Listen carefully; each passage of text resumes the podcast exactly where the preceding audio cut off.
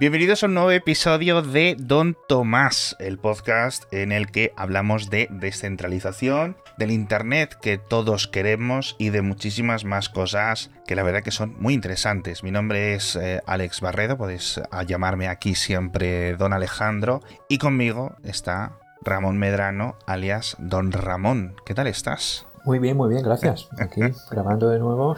Cuéntame, ¿qué nos vas a explicar en este episodio? Porque tengo muchas ganas, la verdad. A ver, eh, bueno, vamos a ir hablando, comentando los dos de... Eh, en el episodio pasado hablamos de BGP, digamos que sería la, cómo se descentraliza el direccionamiento y el enrutado, y hoy vamos a hablar de algo que es muy eh, conocido por todos, que es el DNS, es el Servicio de Nombres de Dominio. Bueno, conocido en el sentido de que nos suena el nombre. Luego ya cómo funciona... los que hacemos eh, sistemas y tal siempre decimos una cosa que es que no es el DNS, puede que sea el DNS, es siempre el DNS lo que falla cuando, cuando hay algún, algún tema. DNS es claramente un protocolo de aplicación la red funciona sin DNS, sin ningún problema. Es un protocolo para los humanos, digamos, ¿no? Entonces, hay gente que lo confunde porque, en el sentido de que es esencial, nadie se va a poner a utilizar la web. Numerito a numerito. ¿Qué quiero decir? A, pelo, ¿no? O sea, con las direcciones IP. DNS habilita muchas funcionalidades encima de lo que sería la capa de red para aplicaciones que utilicen, ¿no? Por ejemplo, tienes temas como el DNS dinámico, el DNS multicast, historias de estas. Sí. Que eh, y alguna de las configuraciones, incluso de la capa de red, se distribuyen por DNS en alguno de los casos. Has comentado una cosa que me interesa muchísimo, que es todas las funciones, digamos, eh, no sé si decir dinámicas o extra, o que no son las que solemos pensar cuando hablamos de DNS, porque por ponerlo de una forma resumida y que sirva de básico para aquellos que pues no estéis mucho en este mundillo y que vamos a adentrarnos de una forma mucho más técnica en unos minutos, DNS es un sistema de parejas de sinónimos, es decir, pepito.com igual a esta dirección IP bien IP4 tradicionalmente o en el futuro IP6 y muchas más cosas, pero en principio es, como decíamos, un sistema mnemotécnico, ¿no? Una, creo que una vez me lo explicaron así, es como,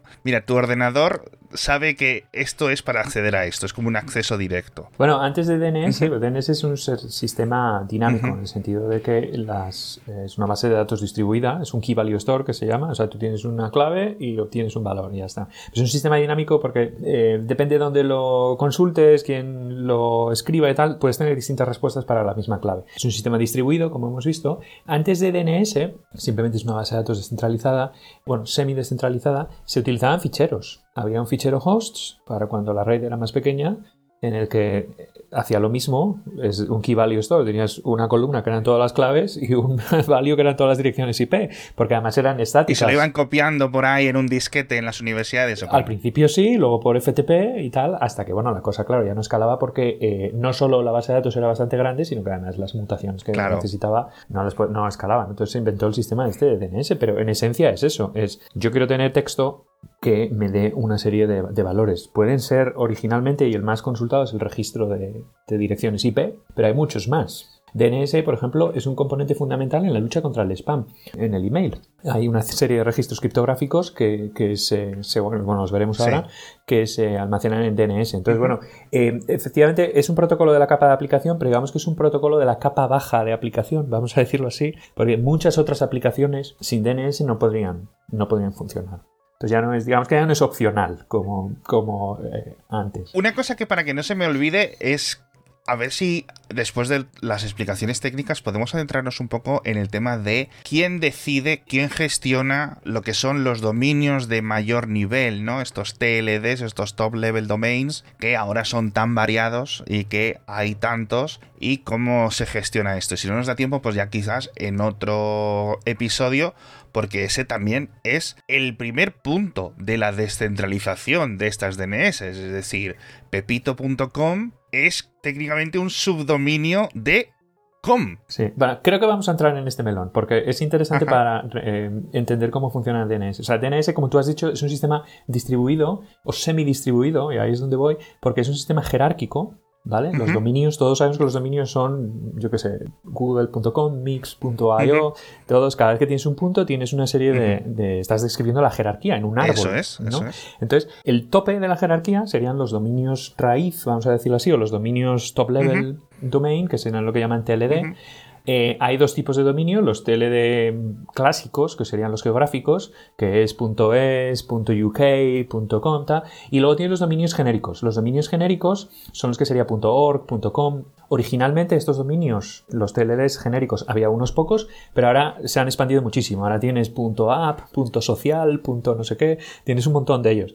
¿Cómo funciona esta serie de decisiones de cómo se habilitan, porque sí que hay un proceso que se creó hace unos años, ¿no? De que se pueden crear nuevas versiones, ¿no? Está el punto Madrid, hay tantas cosas, la verdad, que es, es, una locura ahora. Hay una organización centralizada en los Estados Unidos, es la parte que le da la semi-descentralización a DNS, que es la que se encarga de definir los top-level domains. Tienen unos servidores raíz, eh, unos servidores root DNS, que son los que eh, en el último caso tú consultas para empezar a ir atravesando, ahora cuando veremos la resolución, la jerarquía, pero ellos son los que definen cuáles son los top-level domains que hay. Tienen un proceso, bueno, la ICANN es la organización que hace esto, que significa, a ver si lo traduzco al español bien, la Corporación de Internet para la asignación de nombres y números. Ah. Entonces, esta, el ICANN lo que hace es eh, gestiona los eh, dominios de nivel superior y luego gestiona también los bloques de direcciones IP. los, los eh, bloques de direcciones IP los va asignando. Hay un proceso que se llama el New TLD o New Generic TLD o algo así. Entonces, eh, se mandan una propuesta de yo quiero el dominio .caca. Entonces, igual te dicen que no porque, pues bueno, es feo, yo qué sé, eh, o igual lo prueban. Y luego tienes que, para tú ser el propietario de eso, pues tienes que pagar, digamos, unas cuotas o unos fees o lo que fuese. Entonces, dependiendo de lo que sea, son más caros o más baratos. Y luego tú ya decides... Revenderlo. Exacto. ¿Cómo lo distribuyes? Es decir, si cuesta más, cuesta menos, si está más abierto, menos abierto si te lo quedas para ti. Por ejemplo, un dominio que también es muy popular ahora es el punto .app. Otro que ha causado un poco de polémica es el punto .zip, porque claro, ahora decían, no, es que va a empezar a romper cosas porque elementos de software se van a pensar que eso es un fichero y van a intentar tratarlo como un fichero más que como una URL, ¿no? Sí, eh, ahora mismo hay, la última vez que yo lo miré, había de este tipo de dominios genéricos, hay más de 1500 ya. Es una locura, hay, sí. Eh, muchos y al final lo que te permiten hacer es en muchos casos, hay dominios que son muy populares ahora, por ejemplo el punto .ai o el punto .io. Entonces hay países pequeños que viven de vender dominios de, su, de, su, localización. Y luego hay otros que pues, sirven en muchos casos para hacer nombres, digamos, de marcas y, Eso Entonces, bueno, esto tú cuando eres el propietario de un TLD puedes revenderlo como un registrar o puedes utilizarlo para ti. Hacer tú, digamos que solo lo revendes a ti, entonces la, jerarquía que hay la defines tú y es para ti sola. Yo qué sé, hubo polémica con el dominio .amazon, me parece, hace unos años. Claro. Eh, lo compró la empresa Amazon y parece ser que Brasil lo quería pues para las cosas de la Amazon. Y al final eso no, recuerdo en qué quedó, me acuerdo de comentar la noticia, pero es muy chulo, es muy chulo. Por ejemplo, en Google tenéis Google. Entonces el blog de Google es blog.google, que es increíble, o sea, es súper chulo. Pero claro, si a lo mejor yo voy un navegador antiguo o a un ordenador antiguo, y, le pongo esa dirección, no está programado para que todo lo que le ponga en la barra de direcciones o todas las peticiones que haga las interprete como dominios, porque seguro que tiene como una serie de dominios específicos que en esa época estaban escritos en el software a mano, ¿no? Es decir, una especie de regex de, bueno, si esto acaba en .com, esto es un dominio, vamos para adelante, ¿no? Sí, muchas veces lo que haces es le pones una barra al final para forzar de, esto es una URL y te, y te va. Eso pasa, por ejemplo, si utilizas dominios, el Ethereum, eh, tiene un sistema de dominios, lo creas El punto ETH, sí. Sí, eso es un sistema de dominios que es completamente descentralizado y en vez de resolverlo con los, la jerarquía clásica de, DNS, envía peticiones a la, a la, a la red de, Ethereum. Tú tienes que forzarlo para que el resolver vaya para allá. Entonces muchas veces le pones la barra y ya... Y ya, lo entiende, ¿no? Sí, porque si no, claro, muchos navegadores han adoptado esta doctrina de si pongo algo en la barra que no reconozco, es una búsqueda y te voy al motor de búsqueda predeterminado que tengas a buscar esto. Pero bueno, en fin, sigamos con el tema de DNS. Cuéntame más cositas, a ver, porque tengo muchas dudas y según me las vayas contando, seguramente te dé la matraca. A ver, luego habíamos dicho que era jerárquico y ahí es donde empieza la descentralización. O sea, la clave del DNS, una vez te, apartas del ICANN y tienes los, digamos, los top level domains y los servidores root, que sería la, el axioma, ¿no? Estos son públicos, son fijos, ¿no? Entonces, cuando tú quieres resolver una petición, si no tienes la tienes cacheada o no sabes cuál es el servidor al que tienes que resolver el dominio, acabas yendo a los dominios raíz y por ahí vas. La cuestión es que esto es un árbol, ¿sabes? Eh, se organiza una base de datos como un árbol. Entonces tienes los top level domains, es la raíz, y luego tienes, si miramos el .com, tienes muchísimos dominios .com. Hay millones de dominios .com. Cada uno de los dominios .com es lo que se llama una zona, eh, una zona del DNS. Entonces tú compras un dominio, tú quieres comprar, por ejemplo, eh, donramon.com, sería un gran nombre para vino barato. Y lo que haces es, al comprar el dominio, tú te registras en el registrar, que es el propietario del, del topleveldomain.com, y ellos establecen unos registros. Entonces le dicen, cuando alguien venga a resolver el dominio eh, donramon.com, lo que les voy a responder es que esto es una zona que tiene que resolver otro servidor DNS aparte. Es lo que se llaman los glue records. Entonces, eso es lo que haces, digamos que mantiene todo pegado. Entonces, lo que, lo que ocurre es que cuando yo eh, voy a y le digo, quiero que me digas cuál es la zona donde está definido donramon.com, te va a dar otros servidores que son los que ya tienen los autorizativos, se llama, autorizados, ¿no? Son los que son el, source of truth para esa zona. Lo que ellos te respondan es la verdad, ¿no? Luego puede haber muchos cachés y muchas cosas, pero si tú no tienes ningún caché por el medio de, la resolución que se ha hecho, al final tienes que ir a los dominios autorizativos. Esa palabra no existe, pero vamos a usarla. y entonces eh, lo que puede pasar es que tengas que repetir esto varias veces, ¿vale? Porque tú puedes tener un dominio que sea www.donramon.com y que el www sea otra zona que tienes definida aparte. ¿no? Y, puedes concatenar tantos como tú quieras. Al final lo del www es una herencia que seguimos arrastrando porque ya cada vez se usan menos, pero claro, normalmente era el subdominio donde estaba disponible la web de esa cosa. Porque claro, luego estaban los correos, Luego estaban los FTPs, cada uno en su diferente subdominio. Pero bueno, ahí tenemos que seguir y yo cada vez que registro un dominio tengo que volver a hacer lo mismo. Es decir, el 3W redirige al dominio principal porque realmente no lo quiero utilizar, lo quiero tener un poco ahí oculto que no vale para nada. Bueno, es que eh, ha cambiado un poco la semántica. Originalmente el donramon.com definía una zona, un dominio, por eso se llama dominio, porque y luego vas, ibas a tener muchas cosas dentro. El www, uno de los componentes, uno de los servicios, pero luego podías tener miles de cosas. Ahora se utiliza más el dominio como una especie de marca. Mm. Más que una colección de todos los servicios que hay en una, en una parte de la subred. ¿no? Lo que decías de la redirección, creo que es un segue fantástico para entrar en los qué cosas podemos almacenar en DNS. Eh, la resolución al final funciona como eso. Tú tienes que ir navegando un árbol hasta que llegas al servidor que tiene el registro en sí. Y claro, los registros, eh, todos conocemos el registro A de address, que es simplemente pues para donramon.com, la dirección es 194, 225 tal. Pero hay muchas más cosas que se pueden almacenar en el DNS que son muy importantes. Tienes la versión A y 4As AAA, que es simplemente la, dirección IPv6. Anda, mira, Ah, lo he pronunciado sin mayor historia, pero nunca lo sabía. Yo veía cuando, pues eso, los 200.000 dominios que tenemos todos comprados y que no usamos o que hemos tenido en el pasado, etcétera, y cuando los estás editando ves el A y los tipos que ahora contarás y el AAAAA y yo no sabía que era eso.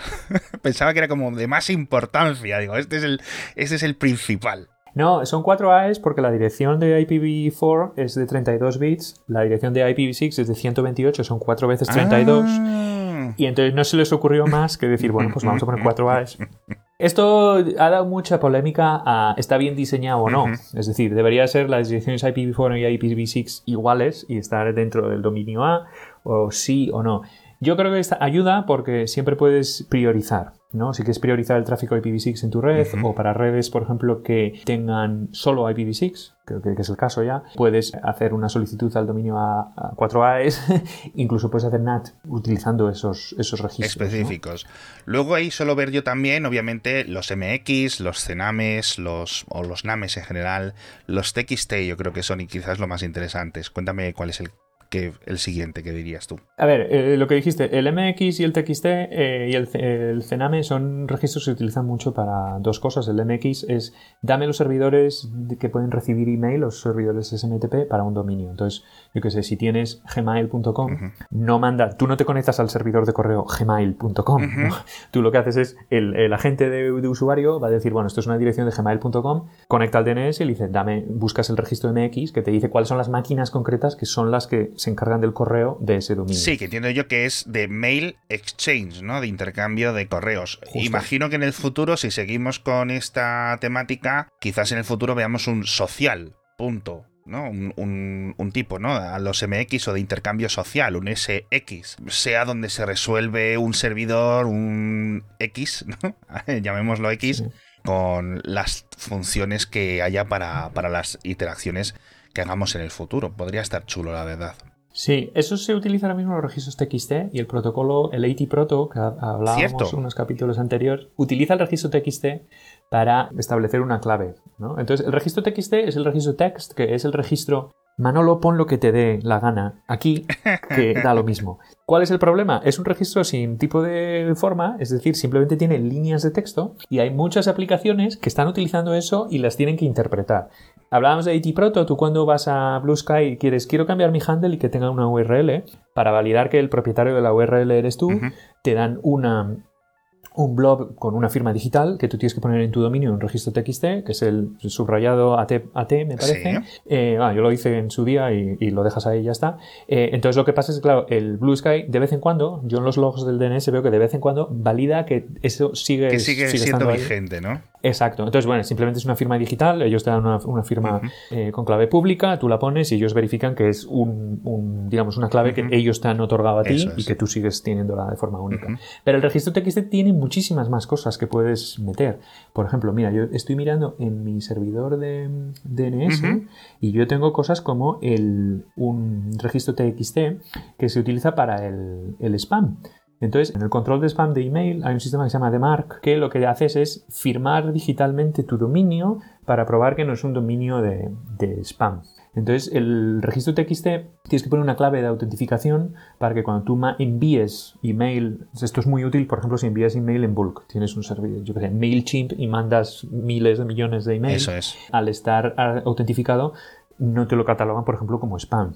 Por ejemplo, yo tengo aquí la clave, o sea, es una clave de firma y luego tienes un segundo dominio, un, perdón, un segundo registro, que lo que incorpora es dónde está tu política de SPF, ¿vale? Que es una política, pues, ¿qué pasa si, no sé, te dice pues una serie de propiedades para el control de spam, ¿no? Para que, digamos, el, el servidor que lo recibe va a consultar tu dominio, ver si tienes una política que te diga, por ejemplo, si es un mensaje que va sin firmar, pues lo tienes que tirar, o lo tienes que aceptar, o lo tienes que devolver, esta serie de cosas. Entonces, digamos que configuras tu dominio para que los receptores de email provenientes de tu dominio sepan qué tienen que hacer y que es eh, auténtico. Ahora ya están poniéndose más en serio con esto, ¿no? Pero tradicionalmente ha sido algo un poco más, venga, viva la vida, ¿no? Puedes enviarme un email diciendo que eres barredo.es, aunque venga de una máquina que no aparece en ningún momento identificada en estos registros, ¿no?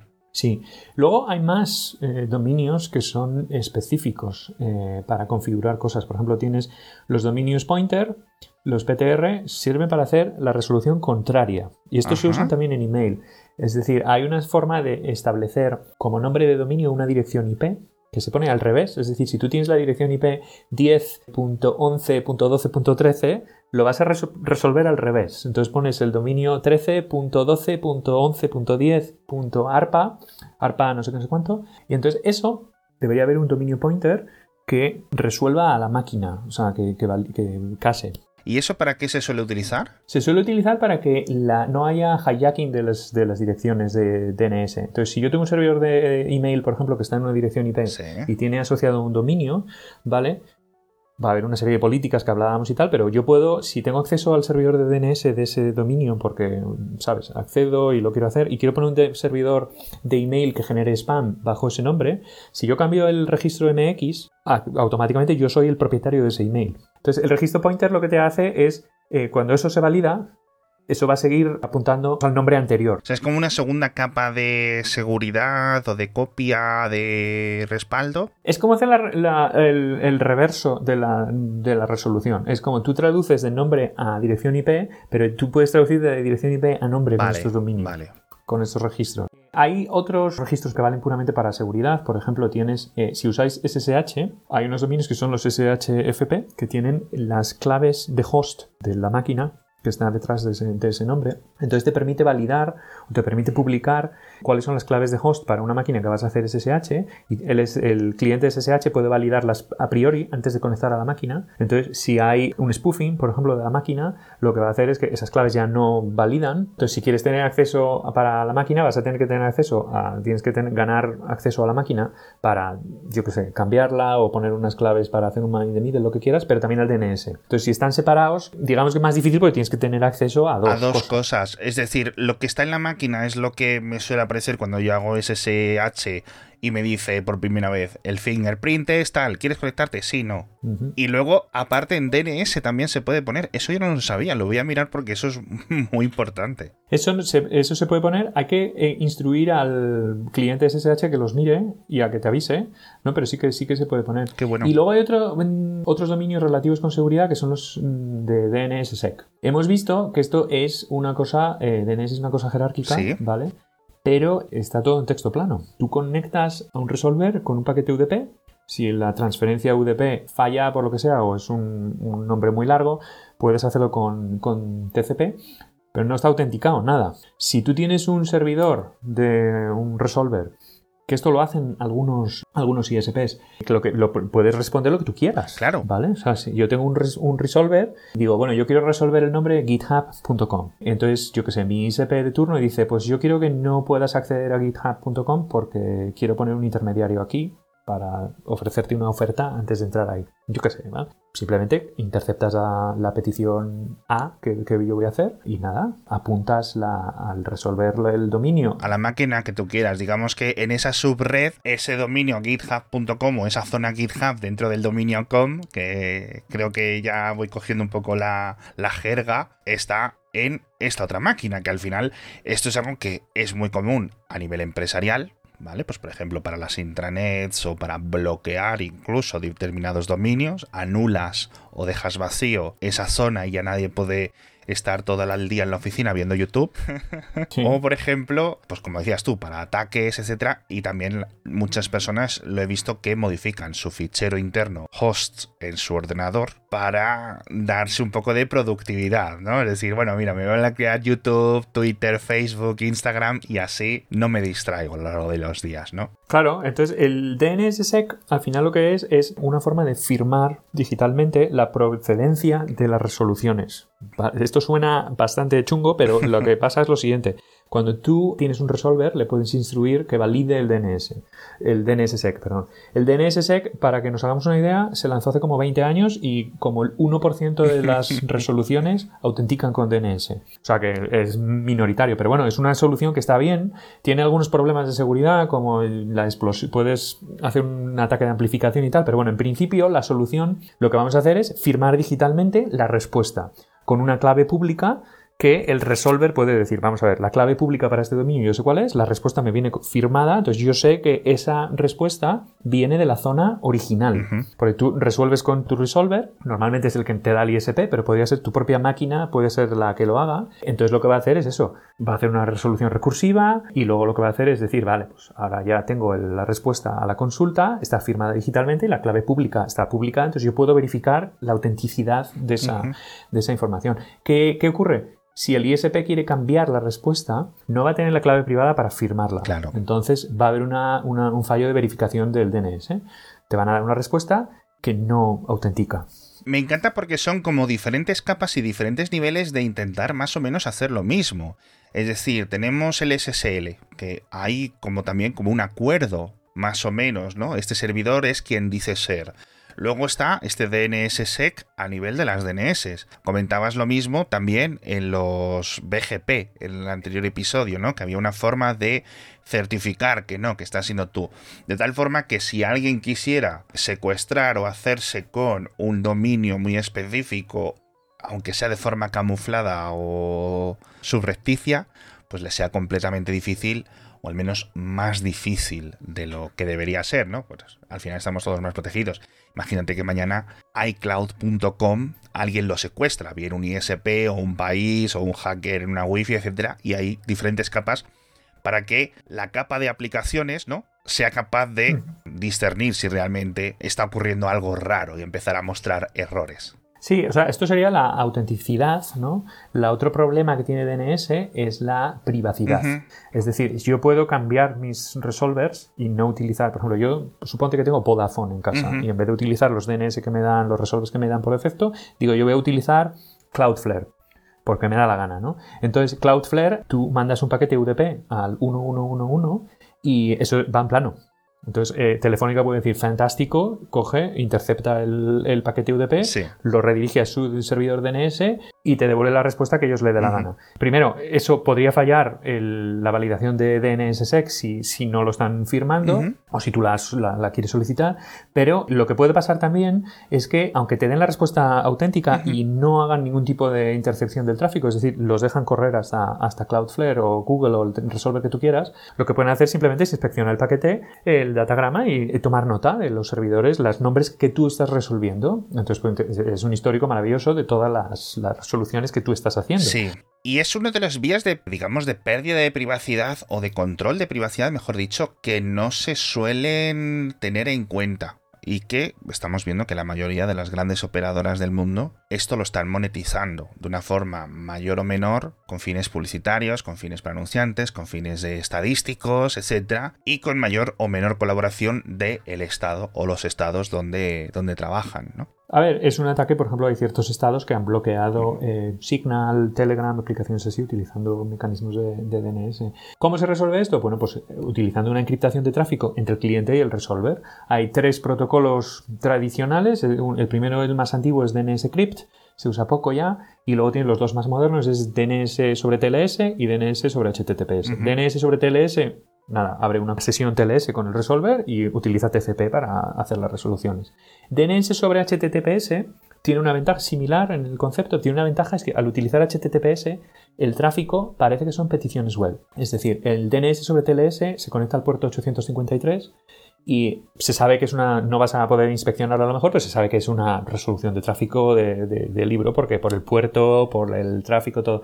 Con DNS sobre HTTPS, en principio, a ver, al final lo puedes cazar porque hay cosas como el Server Name Indicator de, TLS y demás, pero bueno, en principio es simplemente una petición web a un servidor, ¿no? Entonces es mucho más difícil de interceptar. En principio, claro, no sabes si estás pidiendo una JPG, si estás pidiendo una web, un HTML, si estás pidiendo recursos, etcétera, o si estás haciendo realmente una petición de ese listado de registros del dominio, claro. Luego tienes otra cosa que hemos hablado que es interesante, es que DNS se está convirtiendo en una piedra, digamos, central de la seguridad de la red Internet, especialmente de las aplicaciones de la web. Por ejemplo, al utilizar TLS hay un mecanismo que eh, rompe toda la privacidad. O sea, no puedes interceptar lo que es el tráfico de la sesión, pero hay una cosa que se llama el Server Name Indicator, es cuando tú te conectas a un servidor que tiene TLS, eso va en plano. Es decir, si tú tienes un servidor que sirve muchos dominios, tú tienes que decirle, quiero conectarme a este servidor, quiero empezar una negociación TLS y este es el, el nombre de, de, servicio al que quiero conectarme. Vale. Eso va en plano. Entonces, esto es, por ejemplo, cómo discriminas si el tráfico es DNS o HTTPS.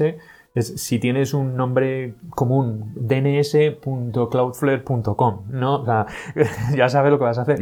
Eh, hay otro registro en, DNS que se llama el registro HTTPS, en un alarde de originalidad, creo que se rompieron la cabeza para encontrar el nombre, que contiene claves públicas de los servidores web para poder hacer dos cosas, que es primero abrir las sesiones TLS más rápido, es decir, reduces un round trip la negociación, y segundo, basado en este, en este si tú tienes para tu dominio este registro bien configurado, puedes encriptar el server naming, el SNI, el server name indication. Entonces la comunicación ahí es completamente encriptada.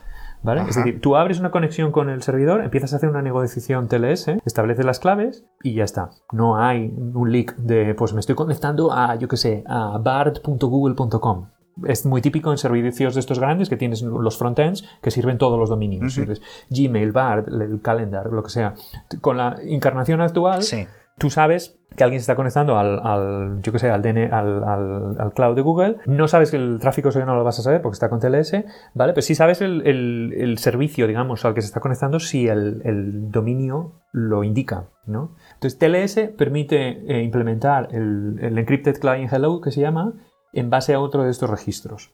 Estoy viendo que, bueno, esto del SNI o el SNI encriptado, el ESNI y todo lo, como el, el, nuevo nombre o la nueva adaptación o la nueva versión actual, el ECO, o Encrypted Client Hello. Que lo acaba de implementar Firefox, por ejemplo, hace poco. Entonces es una cosa relativamente reciente y mm, bueno, eh, más capas y más intentos de pues, asegurarnos de que realmente estamos comunicándonos con, el servidor que realmente queremos. Sí, o sea, vale para eso, para autentificar que el servidor que tú te vas a conectar es el que tiene que ser, no, no hay un hijacking del servidor. Y luego, segundo, que la comunicación entre tú y el servidor sea privada. Y eso incluye no solo lo que es el, digamos, los datos que tú estás transmitiendo en las gestiones que estás haciendo, ¿no? pero también la privacidad de que tú te estás conectando a un servicio y nadie tiene por qué saber qué servicio es. Estas partes directamente ciertos gobiernos un poco más autocráticos o ISPs bajo órdenes o, por lo que sea, lo bloquean y dicen nada, todo este tipo de protecciones. siempre, si detecto que alguien está utilizando SNIS o FHs o cosas así, fuera. Esto no va, ni para arriba, ni para abajo, ni para bien, ni para mal y es una forma de, oye, pues como no puedo saber a dónde estás apuntando, corto todo, intercepto todo y para nadie. Bueno, no te tienes que ir a algo tan complicado. Eh, hay industrias que están muy reguladas, por ejemplo, la industria financiera y demás. Las propias empresas tienen que, por ejemplo, ser capaces de ver lo que están haciendo los empleados y demás, ¿no? Por ciertas regulaciones. Cuando salió TLS 1.3, eh, mejoraba bastante la, negociación de estos asuntos y precisamente las industrias financieras se quejaron de que no podían poner, eh, ¿sabes?, middle boxes que inspeccionaran el contenido del tráfico y era no porque sean maquinarias del mal, sino porque la regulación les obliga a hacer este tipo de cosas. Mm. Entonces hay siempre un balance de qué es lo que, es lo que puedes hacer. Eso sí es cierto. Bueno, imagino que habrá otras formas de hacerlo en local o de tener un registro desde la otra parte del software, ¿no? Desde el cliente que se está utilizando para acceder a eso, pero al final sí que es cierto que es todo, todo mucho más complicado. Y yo creo que es el motivo de que existan tantas capas y tantos elementos y tantas verificaciones que realmente están haciendo lo mismo. Es decir, asegurarnos de que realmente la comunicación es entre las dos máquinas que dicen serlo y de una forma que solo puedan entender realmente lo que se están diciendo ambas máquinas, el destino y el origen, y no las que eh, reenvían los mensajes. A ver, es que luego al final, eh, otra de las cosas que, que, está todo interrelacionado. O sea, DNS, estamos hablando de DNS, de TLS, y hay que hablar también del sistema de clave, de infraestructura de clave pública, el PKI. Entonces, estas tres cosas no se pueden hablar, digamos, en abstracto o por separado, ¿no? Porque, por ejemplo, lo que acabas de comentar, otra cosa que se hizo hace muchos años y que se sigue haciendo es lo que llaman lo del rootkit, que es te, te instalan un certificado raíz en el navegador que tiene confianza total y a partir de ahí ya da igual, ¿sabes? Porque eh, puedes tener todo el tema de SNI, DNSSEC, todas estas historias. Si tienes un certificado de confianza para una entidad gubernamental, empresarial, lo que sea, no sé qué marca lo hizo hace unos cuantos años, Lenovo, Sony o algo así, instalaron un certificado suyo a nivel de confianza total. Entonces, claro, cualquier eh, registro que venga firmado con ese o con herederos de ese certificado pasa a todas las checks. Dices, sí, sí, DNS, TLS, todo. Perfecto. O sea, ¿no? Tu máquina lo da todo por validado porque se ha confiado. Es que al final esto de los certificados root en los navegadores y cómo se deciden, yo creo que también podría dar para otro episodio toda esa negociación y quién viene instalado y quién lo decide y quién no lo decide, si los puedes quitar o no los puedes quitar. Porque hay bastantes jaleos. Al final, tu navegador te dé errores o te deje entrar a determinadas webs, a determinados dominios, etcétera, depende del propio navegador, más que, digamos, es decir, no es tan agnóstico como parece. Hay mucha confianza depositada en que, por ejemplo, pues Mozilla haya dicho, oye, esto que te viene aquí preinstalado, estos son guays y son aceptables. Bueno, hay todo un proceso alrededor de la validación de todas estas cosas. Por ejemplo, las claves de. Si vamos otra vez a DNS, el DNSSEC al final tiene unas claves raíz. Es decir, el, top level domain, tú cuando lo registras dices yo quiero habilitar DNSSEC y te dicen, vale, yo, que te he registrado el dominio, voy a delegar la zona en ti y además te la voy a firmar digitalmente. Tú pagas y te firman y te autentican que eres tú. Luego tú puedes crear subzonas y más y vas firmando una detrás de otra. ¿Cuál es el problema? Al final hay una clave raíz, un conjunto de claves raíz. Por ejemplo, hace poco que se quieren rotar. Llevan unos cuantos años las mismas claves privadas, vamos a generar otras nuevas, ¿no? Para que vayan rotando de vez en cuando. Eso fue un cheat show de la de Dios. O sea, lo tuvieron que hacer un rollback, tuvieron que volver a hacerlo, hubo una ceremonia, digamos, para hacerlo, tal, se rompieron no sé cuántas historias. Entonces, claro, son protocolos que están muy osificados, que se llaman, que la gente asume muchas cosas de cómo funcionan y cómo no. Eh, y lo que venías diciendo antes, por ejemplo, los nuevos dominios de top level, que ya no funcionaban en ciertos navegadores y demás, el evolucionario mantener estos protocolos requiere del acuerdo de muchas de muchas partes, los navegadores, los desarrolladores de aplicación, sistemas operativos, el ICANN. Es todo un, mecanismo y una serie de consorcios, de consorcios, de consorcios bastante complicados. ¿Queda algo más de, dentro de este campo de las DNS que sea así súper interesante? Creo que una cosa de las que eh, tendremos que hablar de las DNS en cuanto a la descentralización es cómo conseguir descentralización completa. Ahora mismo ves que dependemos siempre de una entidad central. Bueno, es una entidad no gubernamental que están representadas mucha gente y demás, entonces no es algo que sea inherentemente algo que haya que desconfiar. El ICANN tiene un montón de gentes, pero bueno, a fin de cuentas eh, sí que es un punto único de fallo. ¿no? En el sentido de que el, si los servidores raíz desaparecen, si la ICANN, pues lo que sea, no funciona bien, no tal, son entidades que además están siempre generalmente en Estados Unidos, ¿no? Que no depende ni de la ONU ni de otro consorcio. Ahora mismo con DNS eso no se puede hacer, no hay acuerdo, digamos, para descentralizarlo. Se intentó sacar el ICANN afuera de, digamos, hacerlo una organización internacional y tal. Parece que no hubo una gran cantidad de progreso. Y luego hubo otras propuestas desde el punto de vista técnico que fueron, por ejemplo, los dominios de Ethernet, que se llaman los Unstoppable Domains, en un alarde de branding. Cuéntame eso. Básicamente es, en lugar de tener una organización centralizada, lo que tienes es una aplicación en la red de Ethereum es la organización descentralizada que asigna todos estos nombres. Entonces tú para registrar un dominio tienes que pagar un fee de estos de, gas o de, una comisión en, en, términos de Ethereum y te registran en, un, en uno de los bloques del blockchain y demás y a partir de ahí lo tienes. Ningún navegador sabe resolverlos de forma nativa. Ya. Entonces es un problema. Si usas NextDNS, por ejemplo, que es una aplicación que es de DNS que está muy bien, tiene para bloquear cosas, privacidad y tal, ese resolver sí que los resuelve. Claro. Entonces tú puedes escribir un nombre de dominio de Ethereum y te lo resuelve como si fuera un dominio normal. Sí, está bastante guay y esto es una de las partes de las cadenas de bloques que yo creo que realmente tiene un futuro y, es algo interesante y me parecería que ya es hora de que los navegadores lo soporten, ¿no? No solo porque es guay, es decir, tener un dominio .x, por ejemplo, o sea, es que es súper chulo, el .eth, etcétera, pero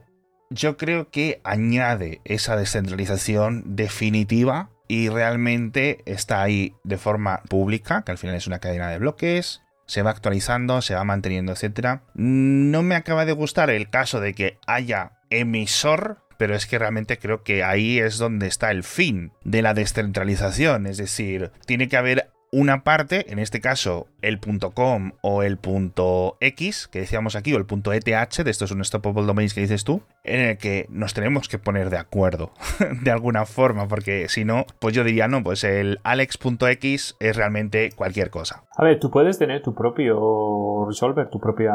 Em, simplemente dices, esto es un servidor raíz para mí, a partir de ahí ya. lo gestionas. Hay muchas empresas que para implementar la intranet, por ejemplo, hacen ese, ese truco, ¿no? Yo creo que es el punto final de la descentralización. Es una capa que creo que no sé si ni siquiera tendría sentido descentralizar porque entonces entraríamos en un poco algo más caótico, pero bueno. A ver, descentralización total nunca puedes tener porque en el último de los casos tienes que tener un acuerdo en el protocolo en sí. Exacto. tienes que tener un acuerdo en el formato, en cómo se resuelve, en cómo funciona, tal. No, y que al final tu máquina tiene que tener una dirección IP específica que no la puede asumir que la tiene cualquier otra máquina, ¿no? Claro, por ejemplo, ese tipo de, eh, resoluciones tiene que caber porque si no es una puerta al spam y al hijacking. Es decir, si cualquiera puede poner, pues yo voy a poner mi dominio que apunte a tu dirección para que el tráfico me venga para mí y ya hago yo lo que me, meta. Eso es. Como un sistema de matrículas, es decir, o un registro civil en el que, oye, tu DNI, tu nombre es tal, tal, tal y tal, porque si no, pues cada uno nos diseñaríamos nuestros DNIs y las matrículas de nuestros coches en nuestra casa y cada uno de su forma y cada uno de su estilo y sería todo algo, algo confuso. Es decir, en este sentido ya hemos tocado hueso con la descentralización.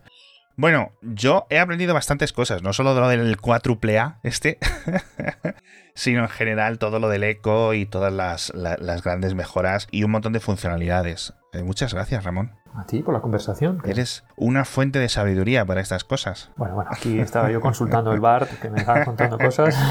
Sí, porque los, los acordarse de todos los registros que hay hoy en día, hay más, muchos más de los que no hemos contado, ¿eh? Es complicado. De nuevo, suscribíos si no estáis suscritos, si estáis escuchando este podcast por primera vez, si ya lo conocéis, etcétera, y os apetece dejar una reseña, un comentario, una estrellita, una valoración en la plataforma donde lo estéis escuchando, perfecto. Y como siempre, comentarlo a otras personas, amigos, conocidos, etcétera, vecinos, que le pueda interesar este tipo de episodios. Muchísimas gracias, don Ramón. Don Alejandro. y a los oyentes, eh, nos vemos en el próximo episodio de Don Tomás.